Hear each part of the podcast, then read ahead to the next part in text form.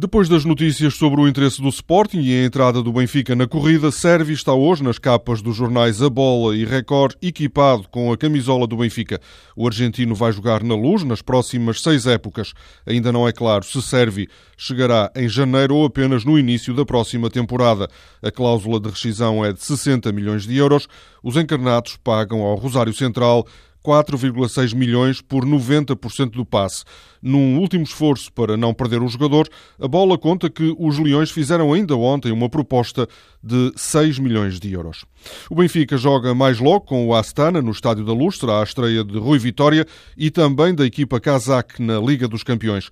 O adversário dos encarnados é um desconhecido na Europa, apontado como a equipa mais frágil do grupo. Rui Vitória avisou que pensar que o jogo será fácil é um mau caminho. Nós acreditamos que temos capacidade para vencer e queremos vencer, mas o melhor caminho é este: é respeitar, é encontrar os pontos fortes que o adversário tem, tentar minimizá-los e impor as nossas armas.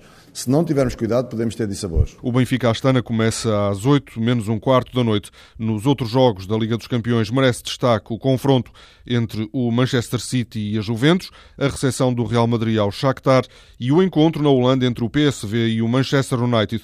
O treinador do United, Van Gaal, manifestou ontem uma dúvida que está hoje em destaque nos jornais ingleses. O holandês admitiu que não sabe se a sua equipa é suficientemente boa para competir na Liga dos Campeões. O jornal O Jogo lembra que na competição que se inicia hoje há cinco treinadores portugueses. José Mourinho, André Vilas Boas, Marco Silva, Rui Vitória e Nuno Espírito Santo. Antes de viajar para Kiev, onde o Futebol Clube do Porto joga amanhã, o mexicano Herrera adianta o jogo, renovou o contrato que o liga aos azuis e brancos até 2019. A cláusula de rescisão mantém-se nos 40 milhões de euros. Sobre o jogo de amanhã com o Dinamo de Kiev, os jornais destacam o facto de Varela não fazer parte da lista de convocados, uma vez mais. Nos jornais continua a merecer atenção o processo de renovação de Carrilho. O peruano almoçou ontem com Jorge Jesus. O jogo adianta que o treinador terá dito a Carrilho que o poderá tirar da equipa caso não renove o contrato que termina no final desta época. O Record conta que o processo está muito complicado e que o Futebol Clube do Porto e o Benfica podem avançar a qualquer momento para a contratação do peruano. O Diário de Notícias acrescenta que Carrilho terá dito a Jesus que não tem confiança em Bruno de Carvalho e que só poderá assinar um novo contrato com o Sporting com autorização do empresário.